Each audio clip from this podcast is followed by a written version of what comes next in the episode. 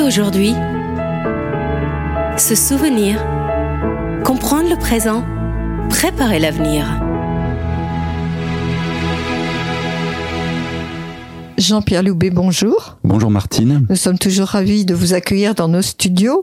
Alors, vous êtes, je le répète, donc professeur de SES e donc au lycée Joffre à Montpellier. Mhm. Vous êtes et surtout intervenant en master 2 histoire militaire à l'université Paul Valéry à Montpellier, c'est-à-dire Montpellier 3. C'est ça. Et surtout à ce titre-là que vous avez l'expertise pour nous parler ben, du sujet qui est notre fil rouge avec vous dans l'émission, qui est donc l'Ukraine. Alors aujourd'hui, euh, Jean-Pierre, il y a beaucoup de choses qui se sont passées, mais donc on va faire un peu un point, mhm. mais comme vous me disiez en préparant cette émission, avez le sentiment que l'histoire stagne un peu? Oui, on est un peu dans une période, je dirais pas de stand-by, mais c'est presque une veillée d'armes en fait. Alors veillée d'armes, un peu fausse, puisque la guerre a quand même commencé il y a maintenant 15 mois, ou presque 15 mois, euh, mais effectivement, alors maintenant, tout le monde attend depuis plusieurs semaines, voire plusieurs mois, la grande contre-offensive ukrainienne.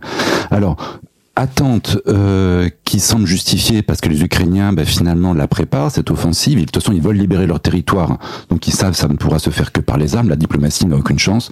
Si, elle avait une chance, elle aurait déjà réussi.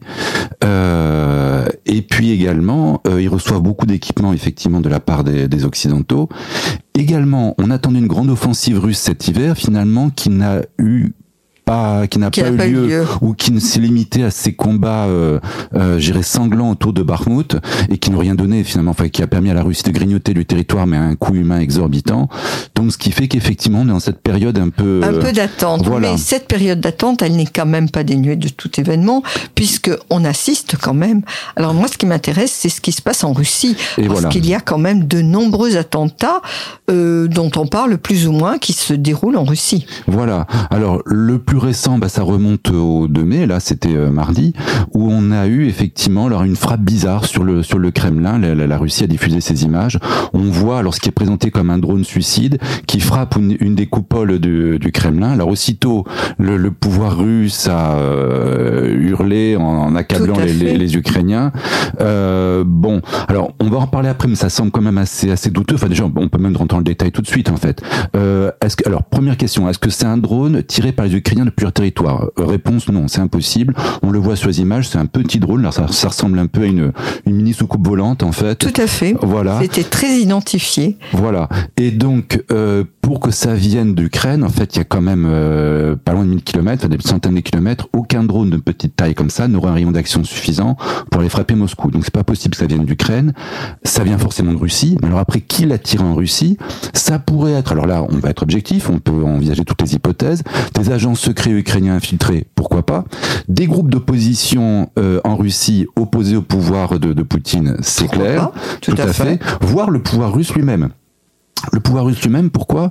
Alors en fait, depuis un bon moment, et ça, ça devient même une sorte d'habitude en Russie depuis plusieurs décennies, la Russie monte des opérations, ce qu'on appelle sous fausse bannière, en anglais false flag. Alors c'est quoi une opération sous fausse bannière? Ben, Le modèle en fait remonte au début de la Seconde Guerre mondiale, lorsque l'Allemagne attaquait la Pologne le 1er septembre 39, euh, il n'y avait aucune raison valable pour que l'Allemagne attaque la Pologne. Bon, la, Pologne avait même été plutôt amie du, du, régime hitlérien dans une bonne partie des années 30. Alors qu'est-ce qui s'est passé? Les Allemands ont monté une, une fausse attaque d'un poste frontière Qu'est-ce qu'ils ont fait? Ils ont pris quelques, quelques dizaines de pauvres bougres dans un camp de concentration voisin.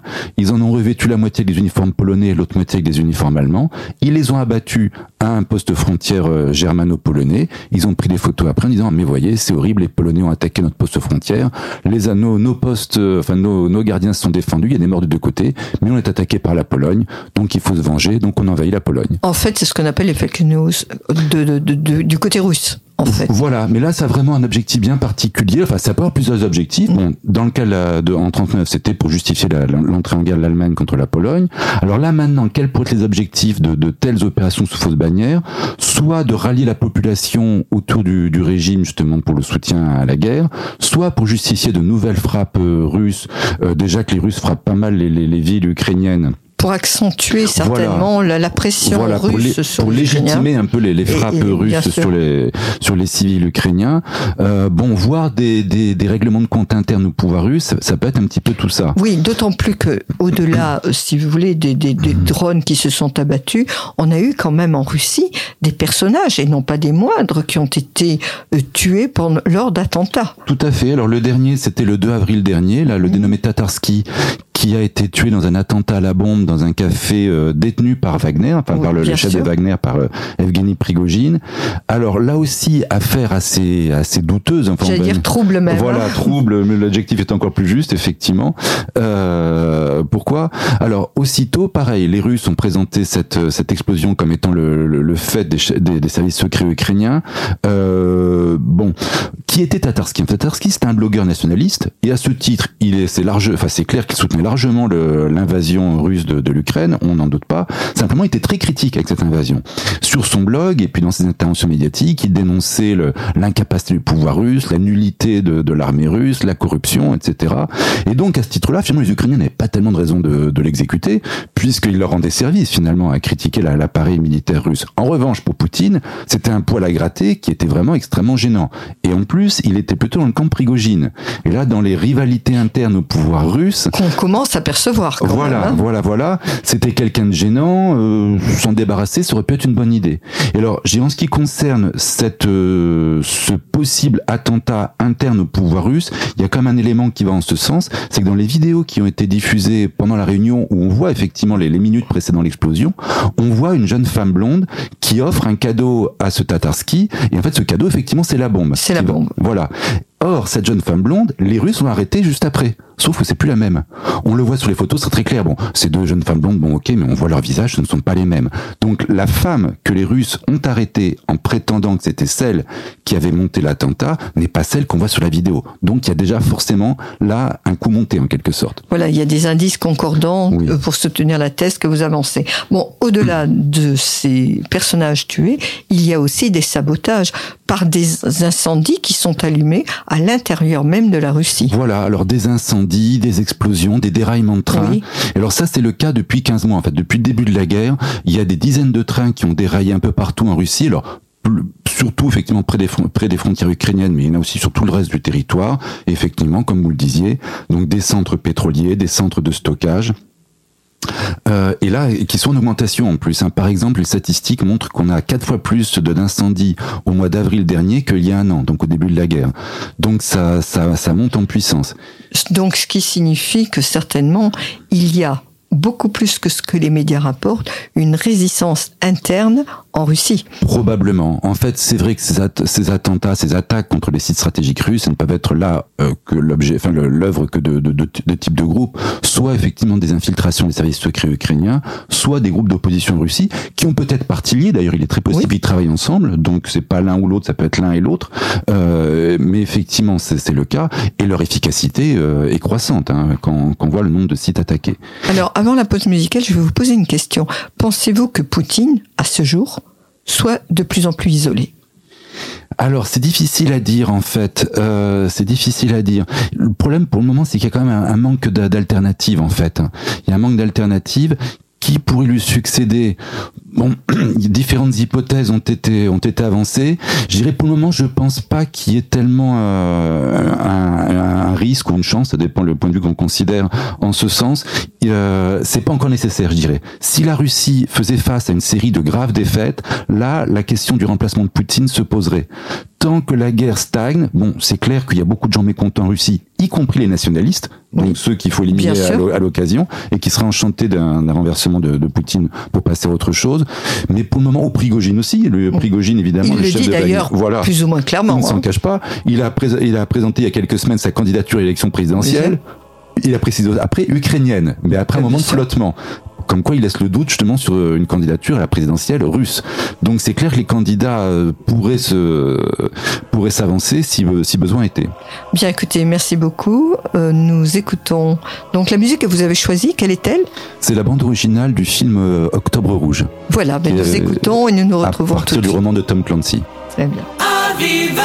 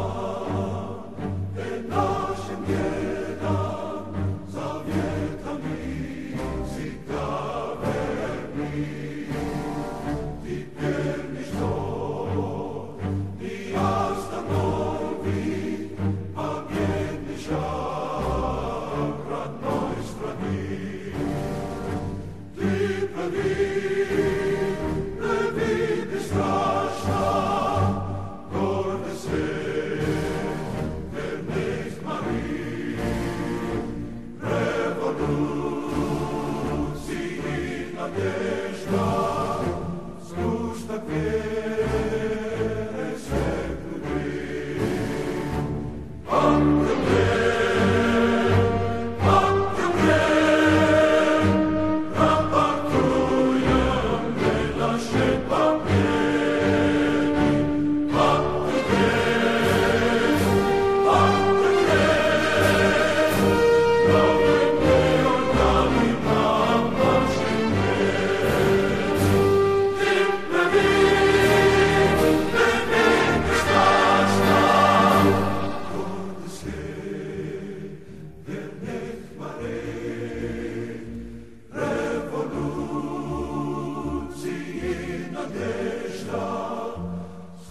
Christ appeared.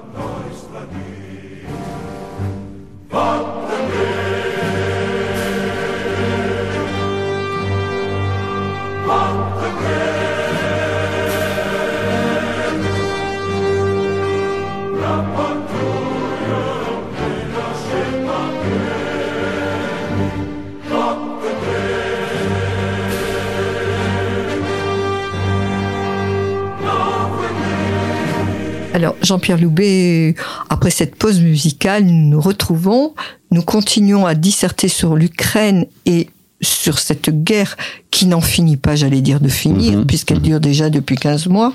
Nous avons vu que les attentats en Russie sont de plus en plus nombreux, attentats sous toutes les formes que ce soit, à Mhm. la fois des drones qui sont envoyés sur le Kremlin dernièrement, des personnages qui sont Mhm. assassinés, et enfin des incendies, des déraillements, enfin des sabotages qui sont là, euh, un peu dans le pays, un peu partout.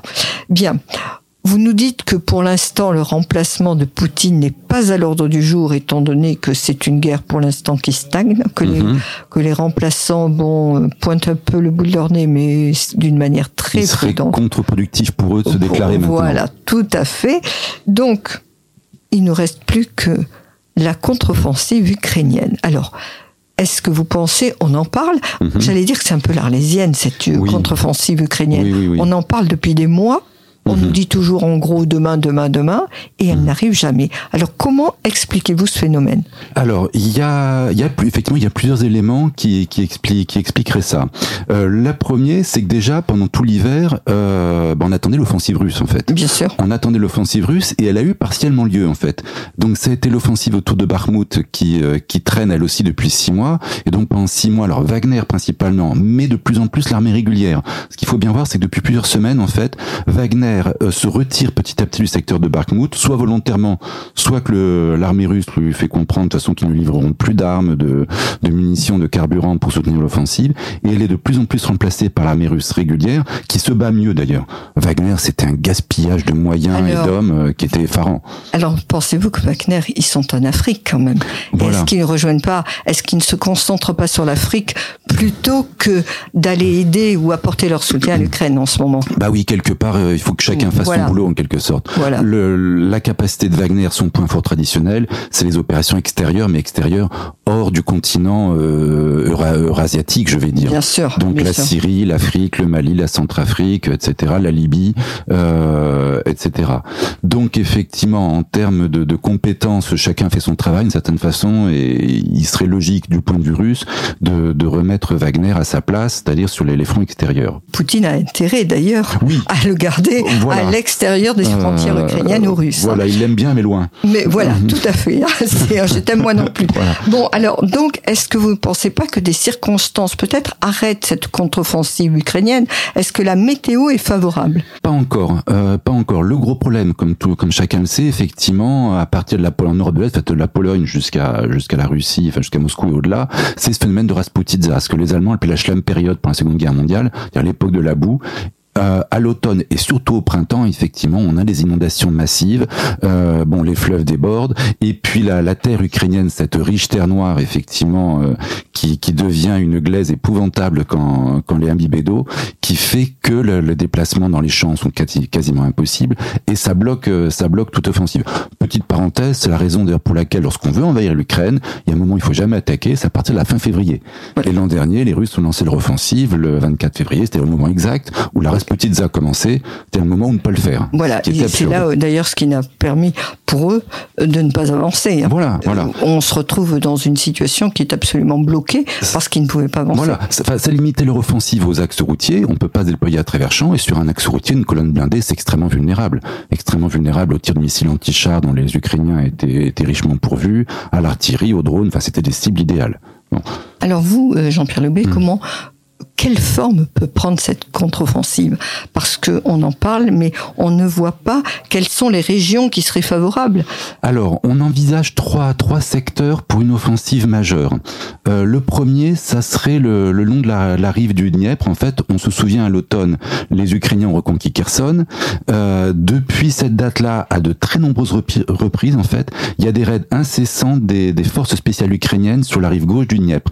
Euh, par, par Zodiac, euh, par kayak. De plus en plus, les Ukrainiens se sont fait livrer, se sont fait livrer des centaines de kayaks. Euh, c'est assez surprenant. Oui. Euh, Ce qui signifie quelque chose quand même. On n'a pas livré des kayaks pour rien. ben voilà, voilà, voilà. Euh, donc jusque sur la rive gauche, sur la rive gauche du Dniepr, ça pourrait être un, un secteur effectivement intéressant. Ça menacerait directement l'entrée de la Crimée. Donc c'est Oui. un, premier secteur. D'ailleurs, ce qu'ils ce souhaitent un peu faire, c'est isoler un peu la Crimée Voilà. de cette guerre. Voilà, Voilà, voilà. tout à fait. Euh, bon, ça dégagerait aussi, euh, si l'offensive prenait un secteur, enfin vraiment un- une réussite assez large, permettrait aussi de dégager la centrale nucléaire euh, de Zaporizhzhia au nord. Euh, Et je crois que c'est quand même souhaitable. ah oui, bien Parce que c'est une menace terrible. Cette, Bien entendu. Remarquez, enfin, si jamais vraiment les Russes voulaient la, la frapper, ils le feraient au moins autant, si ce n'est plus, à partir du moment où ils ne l'auraient plus sous leur contrôle. Donc là, en la matière, la, la garantie serait limitée. Mais bon, ça serait, ça serait un des objectifs quand même de l'offensive. Deuxième secteur, ben, l'autre secteur de l'offensive ukrainienne de l'automne dernier, c'est dans le, le secteur d'Izium en fait. Rappelons-nous, l'automne dernier, les Ukrainiens ont réussi deux, deux magnifiques offensives, donc celle de Kherson, j'en ai parlé. La précédente, c'était un secteur d'Izium où il y avait une offensive un peu d'opportunité ukrainienne. C'était pas vraiment prévu. Ils ont profité d'une faiblesse dans le dans le dispositif russe pour euh, pour avancer. C'était d'ailleurs depuis le début de la guerre la seule offensive réussie avec une percée du front ennemi et une dislocation du dispositif adverse. À ce niveau-là, ça a été vraiment le- un modèle d'offensive dans, dans cette guerre. Elle arrêtée devant la ville ukrainienne de Svatové et les Ukrainiens pourraient tenter de, de continuer dans, en ce sens. Bon, le problème, c'est euh, peut-être que les lignes russes sont plus faible ici. Le problème, c'est l'absence d'objectifs stratégiques derrière. On prend Svatové, on va un peu plus loin, mais pourquoi faire derrière Il n'y a pas tellement d'intérêt. L'objectif majeur, enfin celle qui l'offensive à laquelle tout le monde revient, ça serait une, une offensive au centre du front pour viser les bords de la mer d'Azov, par exemple le secteur de Mariupol que les, Russes ont pris au printemps dernier, et là qui couperait complètement le dispositif ukrainien en deux. Euh, alors l'idéal même pour les Ukrainiens, ça serait de coupler ça à une série de frappes sous une forme qui resterait déterminée pour détruire, pour finir de détruire le pont de Crimée. Et à ce moment-là, ça veut dire que toute la moitié occidentale du dispositif russe serait coupée de son ravitaillement. Et là, ça serait la perspective d'une victoire stratégique vraiment pour les, pour les Ukrainiens. Voilà. Alors, est-ce que vous ne pensez pas que si ça arrivait, la réaction russe va être brutale? Parce qu'il y a quand même le, les missiles nucléaires derrière tout ça. Euh, Alors- est-ce que c'est quand même, là on est presque en fin d'émission, mais je Mhm. me dis, est-ce que le nucléaire dont on parle, à mi-voix, un jour ne va pas intervenir face à une, une contre-offensive Alors, juste pour finir sur cette dernière offensive dont je parlais, le problème c'est que le, je dirais le, le rendement d'une telle offensive est tellement euh, tellement élevé que les Russes le voient bien, ils sont pas idiots, et donc c'est le secteur qu'ils ont fortifié en priorité. Euh, on peut voir, c'est ce qui est intéressant sur cette guerre et puis sur toutes les guerres depuis une d'années, c'est qu'on a des sources ouvertes en fait, alimentées par des blogueurs qui montrent l'état des fortifications russes en Ukraine, et c'est à cet endroit-là que les Russes ont construit le plus de fortifications. Tout à donc fait. une offensive ukrainienne serait difficile. Hein. Je, ne dis pas que ça serait évident. Bien au contraire, une offensive comme celle de Svatové, Izium Svatové, à l'automne dernier, c'était faisable parce que le dispositif russe était assez léger. Maintenant, compte tenu de tous les enrôlements forcés et massifs que la Russie a exécutés, euh, bah, les effectifs russes sont quand même beaucoup plus importants. Bon, donc ceci pour dire que l'offensive ukrainienne est, sera, sera peut-être difficile.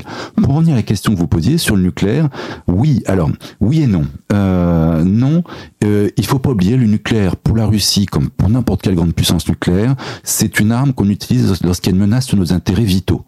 Euh, Est-ce que une reprise ukrainienne de la des bords de la mer d'Azov ou un encerclement majeur euh, d'un groupe d'armées russes dans le sud de l'Ukraine, un Crimée, serait considéré comme une une atteinte aux intérêts vitaux Objectivement, non.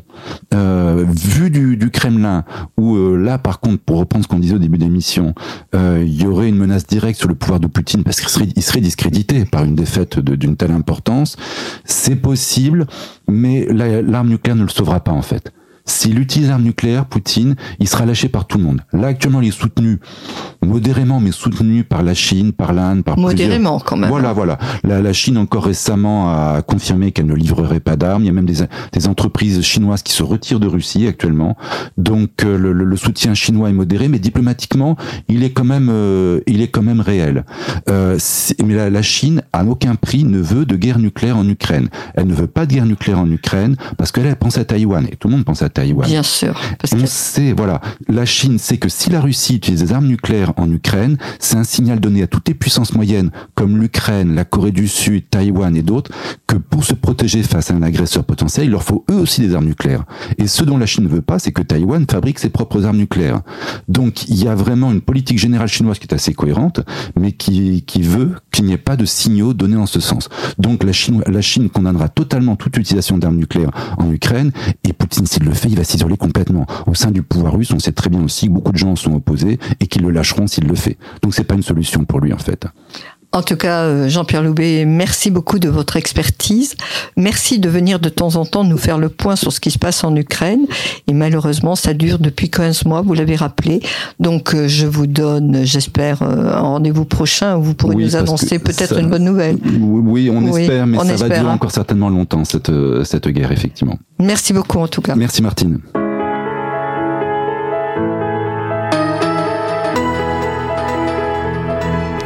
Aujourd'hui, se souvenir, comprendre le présent, préparer l'avenir.